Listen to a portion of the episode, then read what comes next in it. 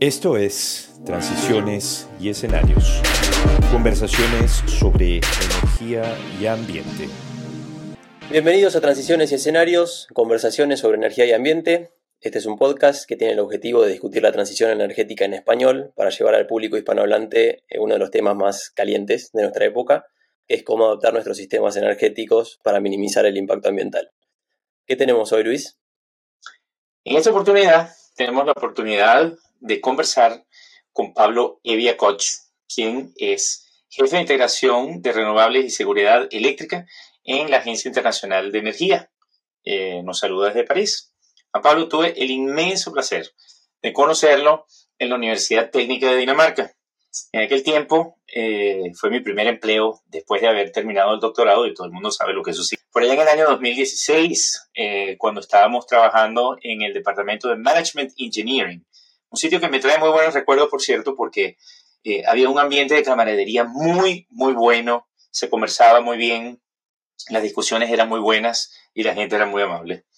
Y en ese tiempo, eh, Pablo era un estudiante doctoral estrella, era un querido estudiante doctoral del departamento y él se especializó en aquella época en eh, temas de aceptación social sobre energía eólica, si no, si no mal recuerdo que se trató tu, tu, tu tema doctoral, Not in my, Not in My Backyard, el NIMBY, todo ese tipo de problemas, cómo se estaban manejando aquí en Dinamarca, ese fue tu, tu gran tema que yo, que yo recuerde.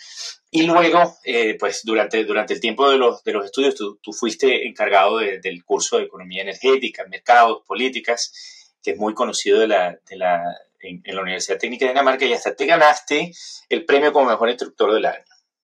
Pablo es chileno, pero lleva muchísimos años viviendo eh, en Europa, eh, varios años en Dinamarca, eh, pasó parte de su, de su juventud en, en Holanda, pero también tiene una mezcla por ahí un poco argentina, porque parece que nació en Argentina, si mal no me acuerdo, si, si mal no recuerdo.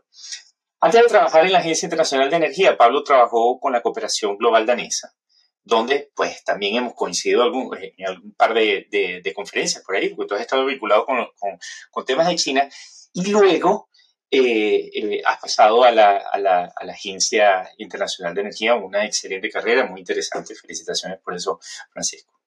Eh, Pablo, perdón. Em, a ver, Francisco, ¿qué, ¿qué dices tú? Nada, mi invitado estrella hoy, Luis. Eh, nada, y el objetivo que teníamos hoy era discutir el reporte de la IEA sobre redes eléctricas y transiciones energéticas seguras. Y Pablo, te queríamos pedir si puedes explicar en un lenguaje simple y para el público no especializado por qué eh, las redes son importantes. Eh, como, como decimos en Argentina, no es soplar y hacer botellas, hay requisitos para, para poder conectar paneles solares y, y molinos eólicos a, a la red. ¿Nos puedes contar un poco? Sí, bueno, muchas gracias por esa presentación tan generosa y, realmente es un gusto verte de nuevo, Luis, tener la chance de charlar contigo y de conocer a Francisco en este programa, en este podcast. Yo creo que la mejor manera de empezar a pensar cuál es el rol de las redes tiene que ver con cuando yo me mudé a Holanda y yo era un niño, aprendí a amar los trenes. Los trenes es algo que a mí me fascinaba y que no tenemos mucho en Sudamérica, lamentablemente. Y luego cuando volví a, Sudamérica, cuando hice la, educación en el colegio y luego la universidad, quedó en claro que a pesar de que uno es capaz de comprarse un tren de alta velocidad y se lo puedes encargar a una compañía francesa o japonesa y ellos te lo van a enviar en un par de años, tú no lo puedes utilizar si no tienes una infraestructura de rieles adecuada. Con el tema de las redes eléctricas, yo lo veo de la misma forma. Hoy en día, cosas como los paneles solares, los parques eólicos, son esenciales para descarbonizar nuestros sistemas, para tener energía segura, para tener energía barata, asequible. Nosotros vemos en nuestros escenarios de eh, emisiones neta cero, el net zero emissions, que los paneles solares y la energía eólica son realmente importantes, que tenemos que duplicar la cantidad de energía renovable instalada de aquí al 2030. Sin embargo, no basta con construir un panel solar, no basta con construir una planta eólica. Lo que nos interesa es utilizar la electricidad que se genere. Y la única forma de poder utilizar esta electricidad es a través de desarrollar nuestras redes eléctricas. Y la verdad es que la transición energética está ocurriendo de una manera súper rápida. Hablamos de, solar, hablamos de eólica. Hace 10 años, la, cantidad de solar y eólica en la energía que uno utilizaba eran un par de puntos porcentuales, un 2%, un 4%, un 5% anual. Hoy en día, mundialmente, es más del 10%. En Europa es más del 20%. Y cuando estamos mirando el 2030, tiene que duplicarse si vamos a conseguir estas emisiones de cero. Si tú miras a la cantidad de dinero que está yendo a la inversión en renovables, es una excelente noticia. Ha crecido muchísimo en los últimos años. Y eso significa que hemos podido ver una aceleración en cuánta energía renovable está entrando a los sistemas. En las redes, tanto de transmisión y distribución, no es la misma. Y esto genera una separación, un desacoplamiento, en el cual somos muy buenos para construir más capacidad energética, solar y eólica, no somos tan buenos para construir a la velocidad adecuada y la cantidad adecuada la infraestructura que va a, infraestructura que va a tomar esa electricidad y llevarla a los negocios, a las industrias, a las oficinas, a las casas. Y hay un ejemplo muy claro con esto y tiene que ver con las colas de conexión, que fue una de las grandes motivaciones de por qué hicimos este análisis. Hoy en día nos entró la pregunta, ¿será posible que la falta de infraestructura esté siendo un cuello de botella, esté ralentizando nuestra capacidad de construir más energía renovable. Y lo que hicimos con el equipo y con mis colegas fue un proceso en el cual básicamente le preguntamos a un montón de operadores del sistema país por país cuántos proyectos de energía renovable han enviado peticiones para ser conectados y están esperando que esta petición se apruebe para poder empezar el proceso de construcción. Y nosotros pensamos, bueno, esto va a ser una medida que nos dirá cuántos proyectos de energías renovables podrían existir hoy en día, podrían estar construyéndose, pero no se están construyendo. ¿Por qué? Porque las redes no están ahí, porque los procesos para aprobarlas y construirlas no son capaces de responder de forma lo suficientemente rápida. Y la respuesta es que hay una cantidad muy grande de proyectos alrededor del mundo de energía renovable que podrían construirse que tienen la capacidad financiera de ser construidos, que tienen proyectos de ingeniería, de, estudios de ingeniería, pero que no han recibido la solicitud de conexión. ¿Cuánto más o menos es comparable a la cantidad total de energía renovable que hemos puesto en el último año en el mundo? Esto es un montón de toneladas de carbono que no estamos siendo capaces de, de remover de la generación. Es un montón de energía barata que no estamos siendo capaces de construir precisamente porque las redes de transmisión y distribución no están a nivel. Entonces, este fue el punto de partida de por qué nosotros empezamos, bueno, es un tema que hay que ponerle atención, es un tema que ha sido quizás un poquito olvidado, tanto desde el punto de vista técnico, desde el punto de vista de las políticas públicas y desde el punto de vista de, la población general. Hasta los ingenieros, no, no muchos han, han, visto con el mismo interés las redes eléctricas que, como hemos visto, la energía eólica o la energía solar. Y ese es el punto de partida para decir, bueno, vamos a poner un foco, Vamos a tomar un equipo grande aquí en la agencia y vamos a sacar este análisis este año. Muy bien, súper interesante, súper interesante, Pablo. Eh, a partir de lo que, que, comentas, se me vienen otro par de preguntas. Eh, a ver, vamos a, a dártelas dosificadas para no, para no volver esto muy, muy complejo. Primero me llama la atención saber cuántos países cubrieron en el estudio. Eh, eso me llamaría la atención si todos son desarrollados, si son mercados emergentes.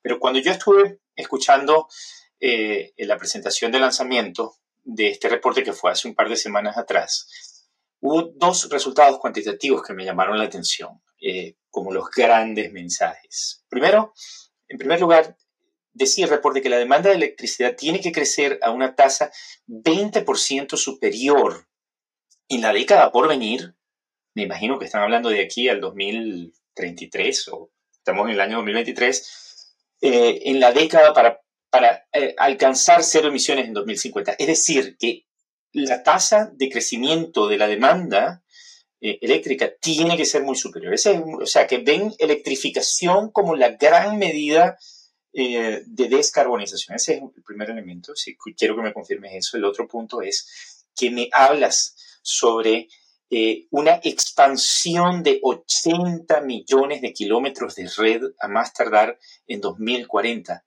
que es equivalente a la totalidad de la red existente. Es decir, eh, estamos hablando de reforzamientos o expansiones de la red que equivalen a la red existente. Estos 80 millones son en el mundo entero.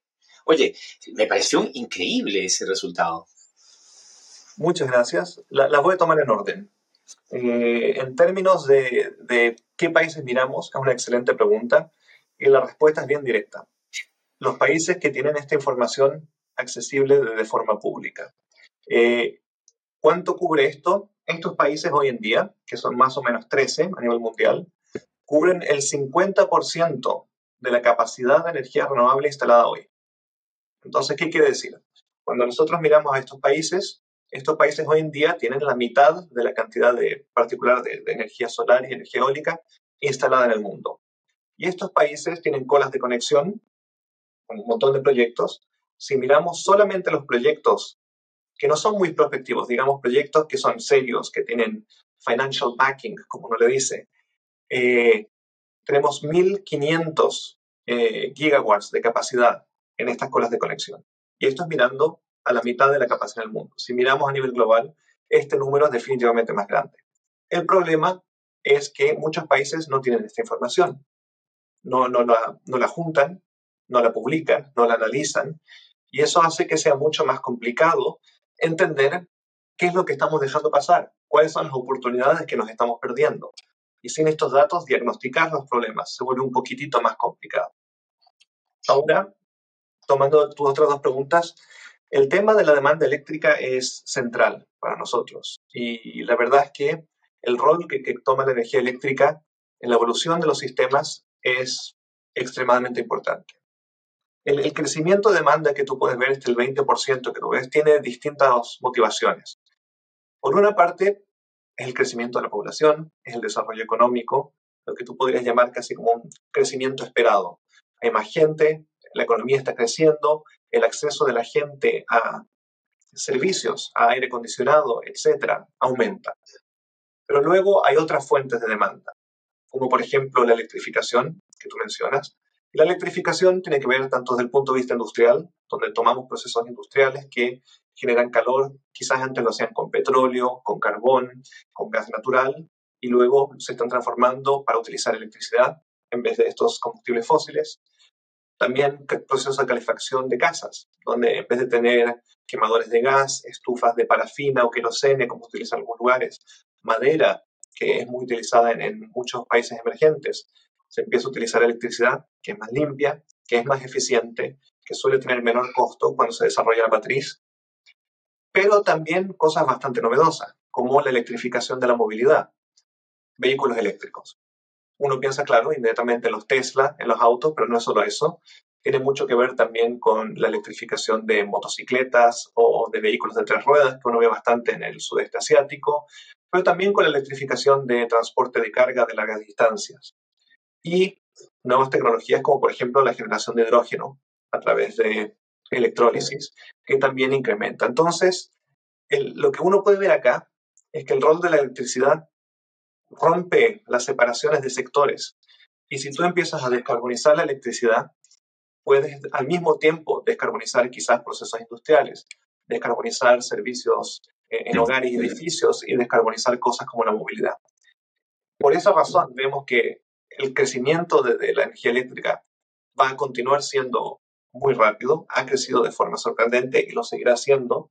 Y el enfoque que hay que tener en descarbonizar la electricidad es súper importante, para ponerlo en términos muy claros, porque realmente lo vemos como el, primer paso para poder pensar en una descarbonización más amplia a nivel social. Y es lo que en inglés dicen el low hanging fruit, el, paso fácil o, o, los, las maneras más simples de poder conseguir el Tengo un venezolanismo para eso. si me permiten. Eso se llama en venezolano, se llama mango bajito. El mango bajito, tal cual. Y el mango bajito quizás no es necesariamente fácil, pero sí es menos complicado que otras cosas. Y, y, cuando estamos frente a un desafío que es tan grande como la descarbonización ligada al cambio climático y que tiene que hacerse tan rápido entonces la eficiencia de nuestras medidas es esencial y el foco en la electricidad es gigante. Y esto nuevamente pone en el centro de, la, escena el rol de las redes y los 80 millones de kilómetros que tú mencionabas, que efectivamente es un montón. 80 millones de kilómetros es 2.000 veces alrededor de la Tierra, más o menos. Es varias veces de aquí a la Luna y de vuelta. Y es más o menos el largo de las redes que existe hoy. Eso quiere decir que en las próximas dos décadas vamos a tener que pensar en hacer una, un refuerzo y una expansión similar a lo que hemos hecho desde que empezamos a construir redes de transmisión y distribución. Ahora, importante, uno habla de redes y uno siempre empieza a pensar en alto voltaje, en, estas estructuras gigantes metálicas que te llevan 600 kilovolts. El 90% de estos 80 millones de kilómetros no es alto voltaje, no son redes de transmisión, sino redes de distribución. ¿Y dónde vamos a ver este crecimiento? Más que nada en economías emergentes.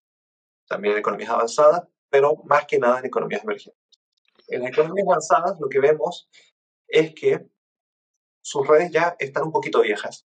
Eh, hay varias partes de la red de transmisión y distribución que están llegando a su límite de vida técnico. Y eso significa que, independiente de cualquier crecimiento eléctrico, que lo vamos a ver, de todas formas necesitan hacerse reemplazos y refuerzos de la red. Sí, bien. Muy interesante, Pablo. Eh, leyendo el reporte, entendí que no es solo una cuestión de hacer más redes, en, o sea, en cuanto a más longitud de redes, sino que también hay otros conceptos como flexibilidad y digitalización a los que hay que atender, ¿no? ¿Nos puedes contar qué son estos conceptos, cómo se definen, cómo están siendo medidos, cómo, cómo se logran? Con, con gusto. Eh, efectivamente, no se trata solo de, construir más redes. Y, ese es un punto en el cual me gustaría ser extremadamente explícito. Cuando nosotros presentamos a veces el análisis, hay gente que me dice, bueno, pero ¿qué pasa si ponemos baterías en vez de construir unas redes? ¿O, qué pasa si ponemos más paneles solares en los techos de las casas y de las industrias? Y digo, mira, los números que nosotros tenemos son considerando que vamos a tener muchísimas más baterías y considerando que vamos a desarrollar muchísimo más generación distribuida a, distintos niveles. Entonces, está la necesidad de avanzar en el tema de transmisión, que, no nos podemos dar el lujo de elegir una solución a la otra. Tenemos que avanzar, como dice un poco esa película ganadora del Oscar reciente, todo en todas partes y al mismo tiempo, un poquito lo mismo. No tenemos el lujo de decir transmisión o baterías. Necesitamos transmisión y baterías. Y eso es muy importante para entender. Que no estamos diciendo, ah, hay que continuar con estos sistemas a la antigua, centralizados, que requieren un montón de redes. Estos son nuestros cálculos y nuestro análisis basado en sistemas modernos. ¿Y qué son sistemas modernos? ¿Y qué es esto de la flexibilidad y la digitalización? Yo diría que el, concepto más importante para mí es, un aspecto es tener capacidad y tener infraestructura, infraestructura. Otro aspecto es, puedes utilizarla de la forma más eficiente posible. Le estás sacando el jugo a cada línea de transmisión y distribución que tú tienes. Y eso es básicamente lo que nosotros estamos tratando de expresar cuando hablamos de flexibilidad y digitalización es una de las maneras, una de las herramientas para conseguir esto. Cuando hablamos de digitalización, es como entregarte un, menú de soluciones de 10.000 páginas, porque hay un montón de distintas tecnologías y soluciones, pero me gustaría dividirlas en, dos focos principales. Primero, hay algo que se llama visibilidad. Y cuando traes un operador de transmisión del sistema, eh, ya sea del sistema de transmisión o de distribución, tú puedes estar en un centro de control y desde este centro de control tú vas a querer medir cuál es la situación en los distintos puntos de la red, cómo están los generadores, el consumo en distintos lugares. A medida que tenemos más tecnologías distribuidas en que, por ejemplo, los hogares privados construyen sus paneles solares, que ponen baterías, que tienen un vehículo eléctrico, la habilidad del operador del sistema para poder entender qué está pasando se vuelve más difícil. Antes tú tenías un par de centrales de generación eléctricas en tu sistema, puedes entenderlas, puedes verlas. Hoy en día puedes tener miles de puntos que pueden consumir o generar electricidad. Las tecnologías digitales permiten aumentar la visibilidad de estos recursos y permitir que entonces uno entienda qué es lo que está pasando en el sistema. Cuando haya quizás alguna falla, poder identificar exactamente qué es lo que está pasando y en qué lugar. cuando haya un cambio en el consumo eléctrico de alguna región, puedes ver, ah, hubo un problema con este transformador chiquito que está en un barrio. Un segundo aspecto tiene que ver con tecnologías que no solo te dan la visibilidad, pero que cambian la operabilidad. ¿Qué es lo que tú puedes hacer?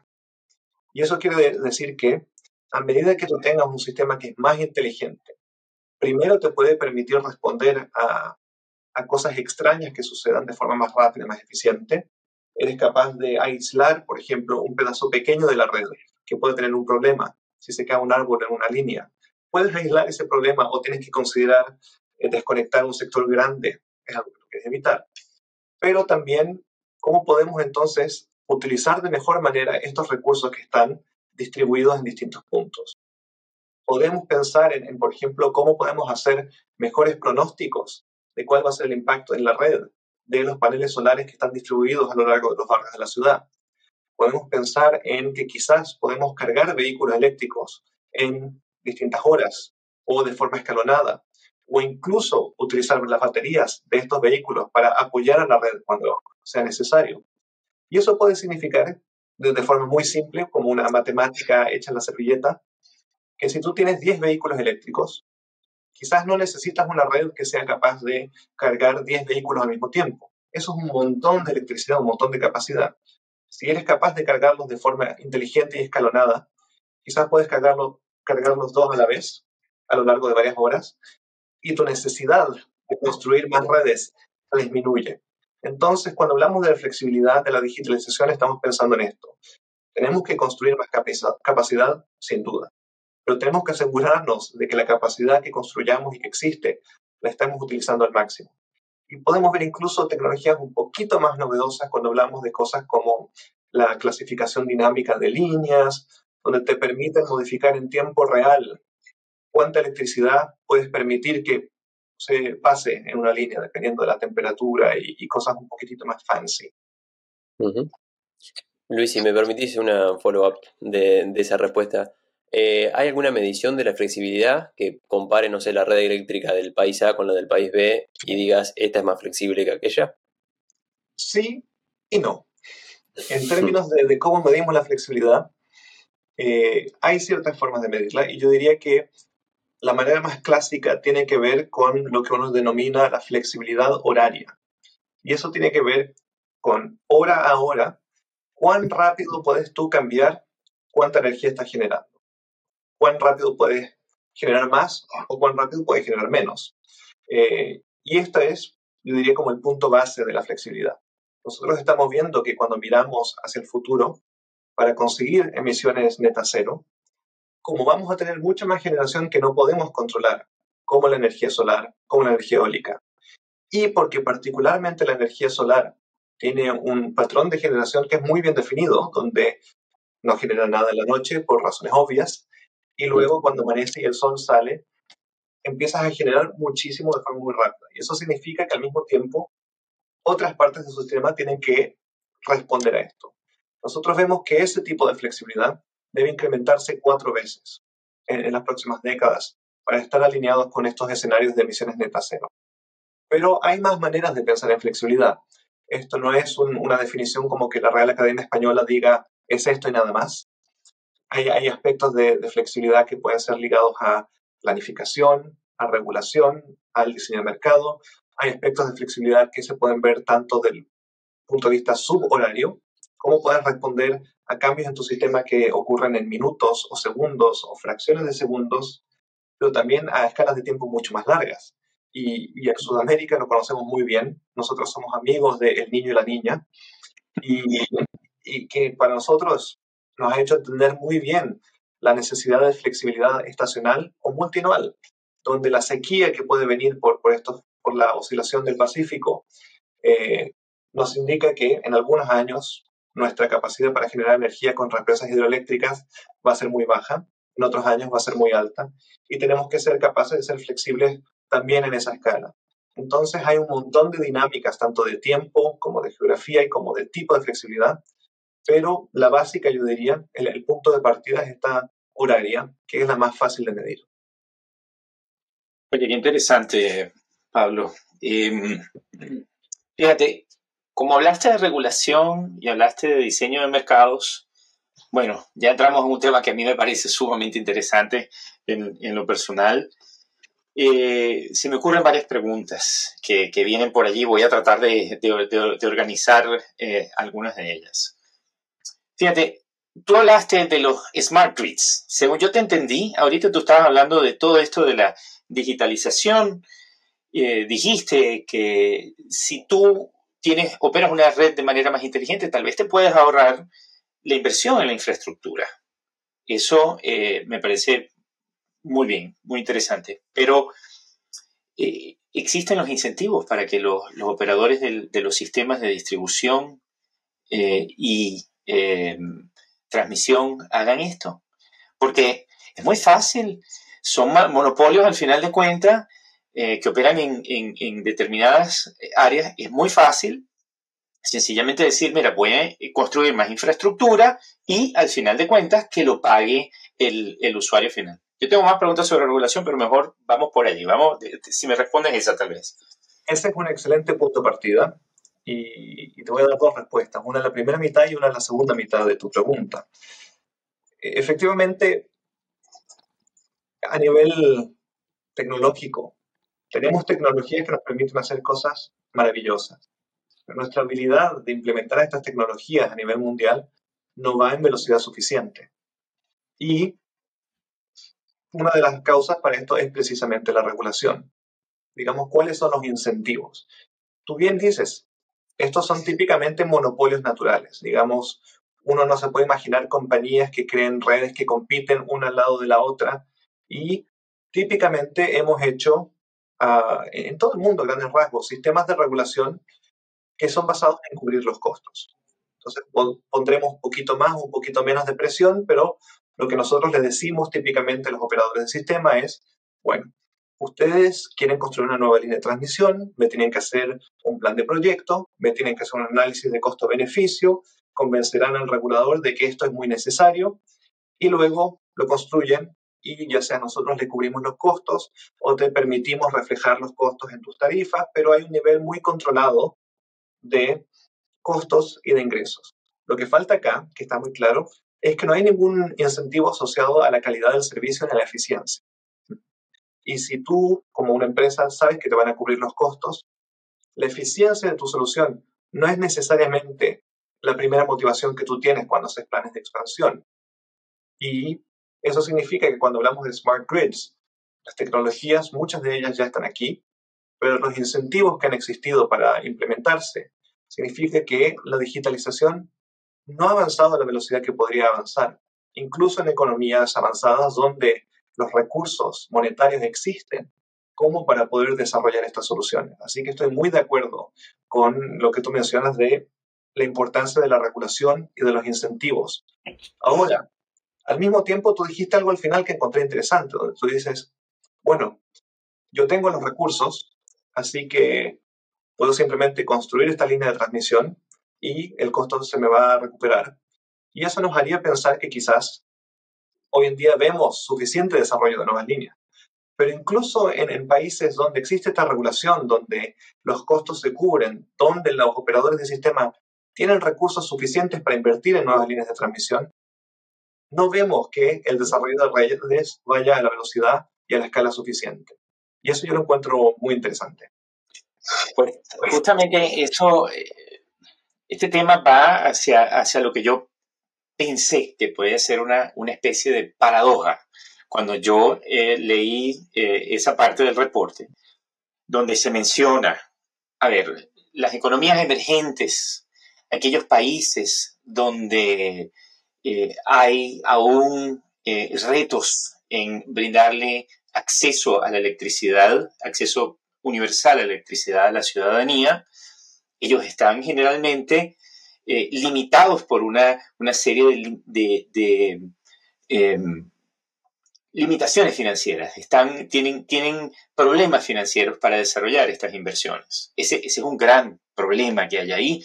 Recientemente estuve en Kenia, donde justamente este era, era, era un tema. Tienen una, una red de transmisión con, con, uno de los países vecinos de gran capacidad, fue financiada por, por donantes internacionales, pero ellos no pueden eh, tomar la electricidad de importación sencillamente porque no han desarrollado sus líneas de transmisión nacionales.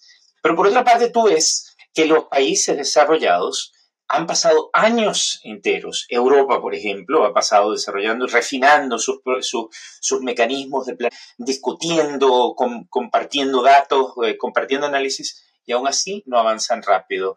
Esto no es esto una paradoja.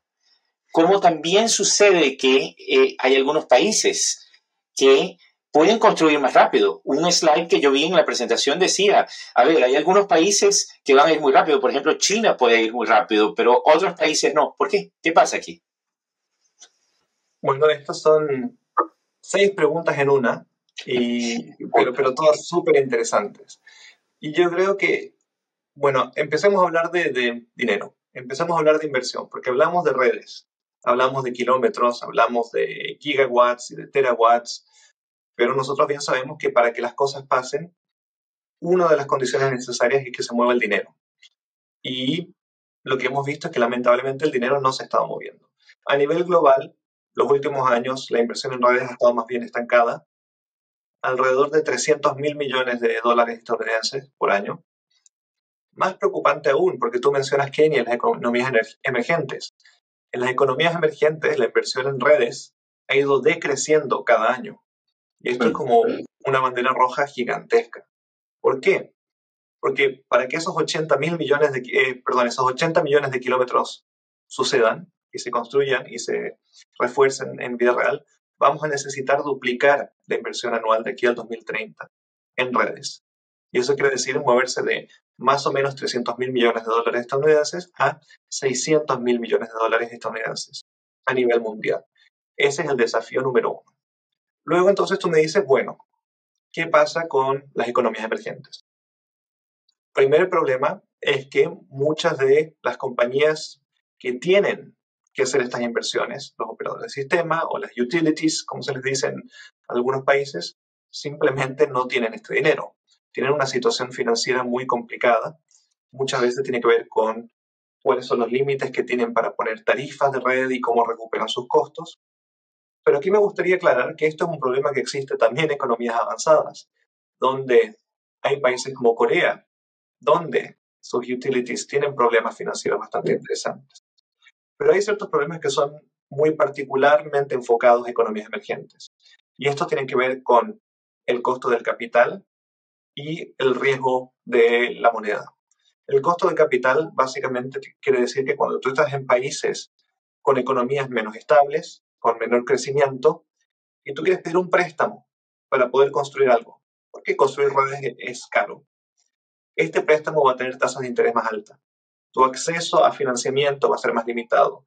Y eso significa que comprar el mismo producto, ya sea la misma cantidad de, de metal, de acero, va a ser mucho más caro en algunos países que en otros países.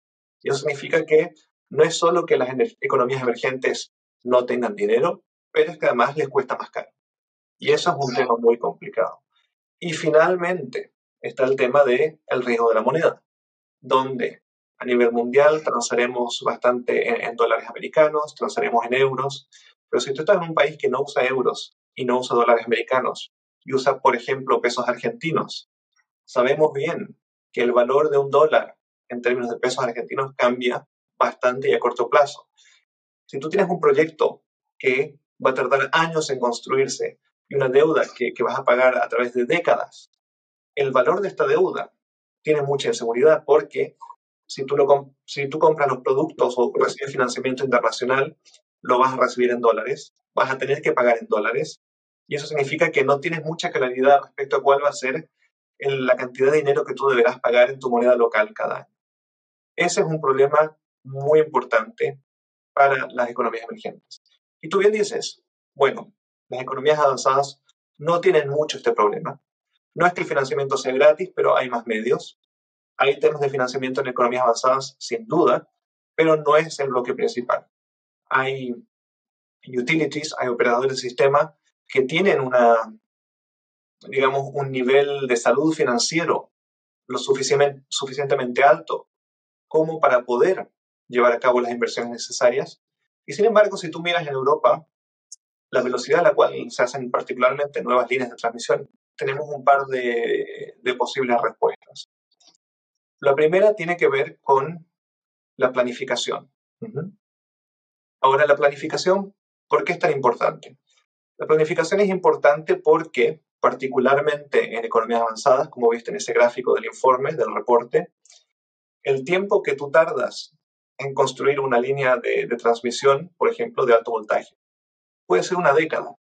Y sin embargo, el tiempo que tú tardas en construir un nuevo parque eólico es un par de años. Y si hablamos de, de energía solar en, en, techos de casas, menos de un año a veces. Entonces, si tú te pones a pensar, bueno, pensemos en cómo queremos que se vea nuestro sistema en el 2035, más o menos 10 años desde acá. Tú tienes que tomar decisiones antes del 2035. Tú tienes que tomar decisiones de cuánto vas a invertir en, energías renovables, en, eólico y solar, tú puedes tomar esa decisión en el 2031, en el 2032. Pero para que la infraestructura de red adecuada esté ahí, lista, para recibir la energía de los proyectos que tú vas a decidir en el 2031 y construir desde el 2035, tienes que tomar la decisión prácticamente hoy. Y eso es algo muy difícil de hacer, planificar con estos distintos líneas de tiempo. Ahora, ¿por qué existe esta diferencia entre las líneas de tiempo eh, en Europa y Estados Unidos, por ejemplo, comparados con India o China? Hay varias razones. Hay ciertos aspectos que yo considero importantes que tienen que ver con el, el valor democrático que pueda tener la gente para aceptar o no nuevos proyectos de infraestructura y que existan suficientes marcos legales para la protección ambiental, para la protección del derecho privado, de la propiedad privada, etc. Pero al mismo tiempo hay un montón de aspectos regulatorios que podrían mejorarse. Y hay, hay un ejemplo que yo siempre encontré muy notable porque hay una, una línea de transmisión que se hizo en Alemania que se llama Ultranet, un nombre muy cool, 340 kilómetros. Claro, a nosotros que somos latinos, 340 kilómetros no nos suena demasiado porque, bueno, uno se va en auto 340 kilómetros el fin de semana en América Latina, pero en Europa esto es bastante grande. Una línea de 340 kilómetros, Ultranet, tuvo que recibir 13.500 permisos para ser construida. 13.500 permisos.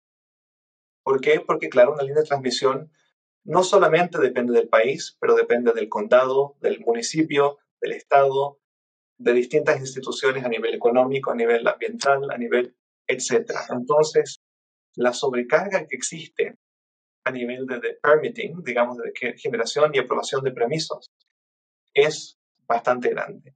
Y hay algo que a nivel social no hemos logrado. Yo diría que a nivel social hay algo que ocurre hemos logrado que cosas como paneles solares y como turbinas eólicas sean entendidas como herramientas esenciales para la transición energética, para luchar contra el cambio climático.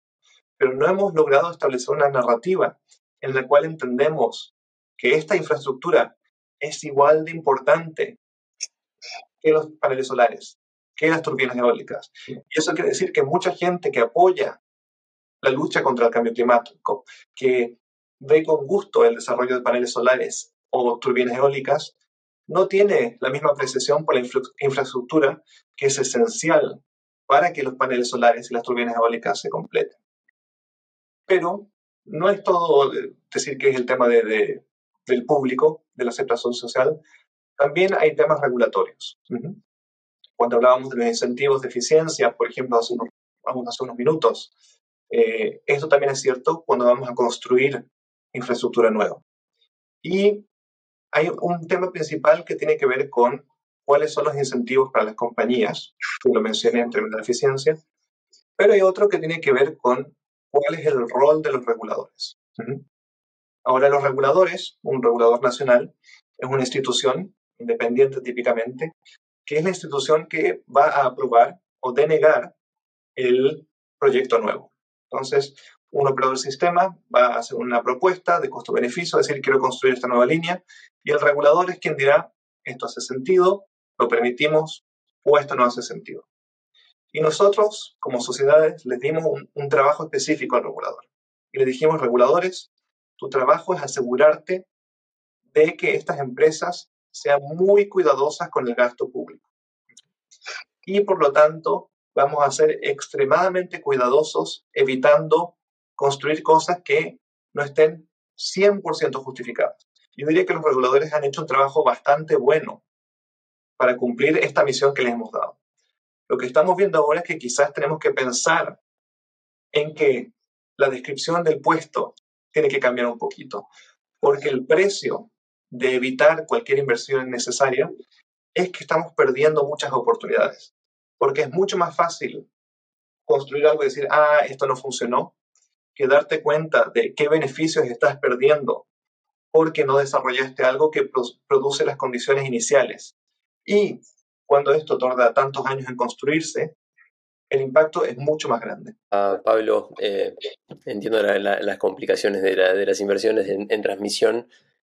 Eh, para cerrar, última pregunta, ¿cuál es la consecuencia de no hacerlo? ¿Qué pasa si no, si no invertimos en red? ¿Qué pasa si no invertimos en las redes? ¿Cuáles son las consecuencias? Esa es una pregunta central que tuvimos y, no es una pregunta fácil. Y para contestarla decidimos generar un, nuevo escenario. Nosotros trabajamos en base a modelado a largo plazo y mediano plazo y generamos un nuevo escenario que es una variación de nuestro escenario que se llama el Announced Pledges, digamos, eh, un escenario que representa los objetivos que los países mismos.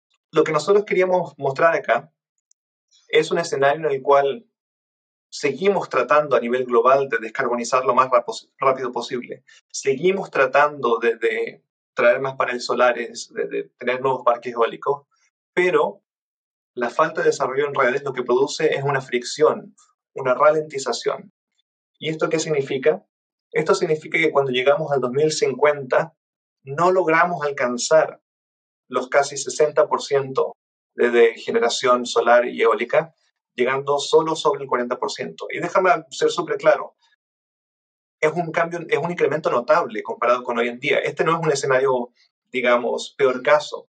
Aquí lo que estamos viendo es un escenario en el cual se sigue haciendo un esfuerzo tremendo por descarbonizar, el sistema eléctrico, pero no sucede a la velocidad y a la escala adecuada, llegando solo al 40%, 45% eh, del total de generación.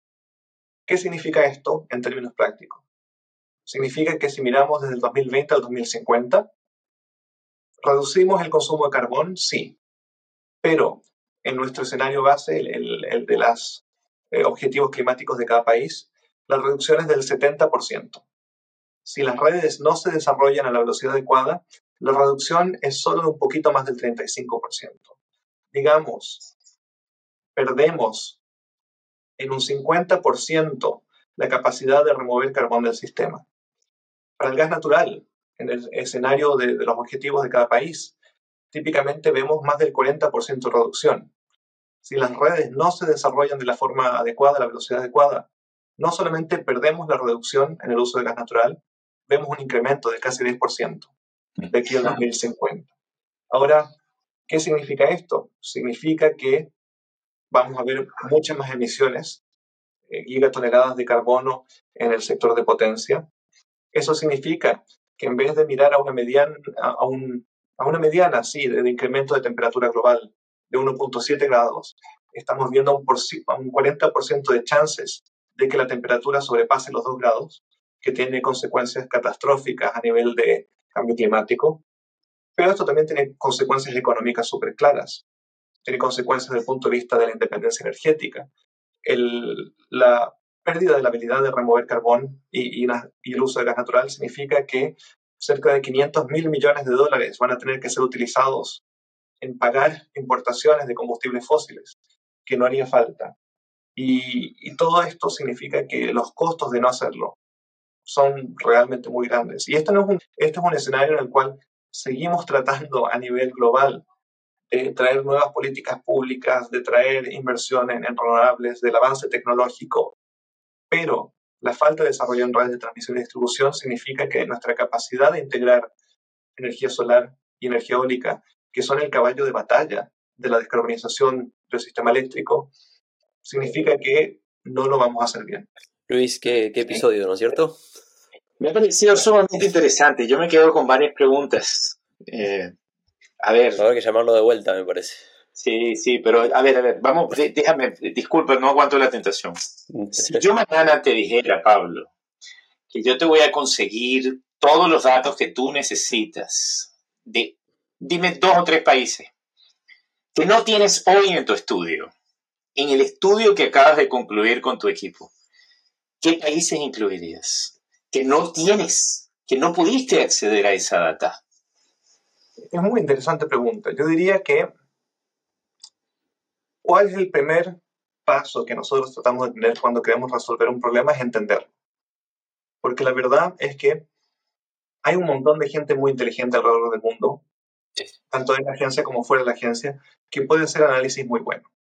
Pero para que toda esta gente, nosotros incluidos, pueda hacer análisis, requerimos entender el problema. Una pregunta que típicamente se me hace y que es muy difícil contestar es, bueno, hemos visto las noticias que Estados Unidos, que Europa, están sacando nuevas políticas públicas para acelerar la inversión en redes.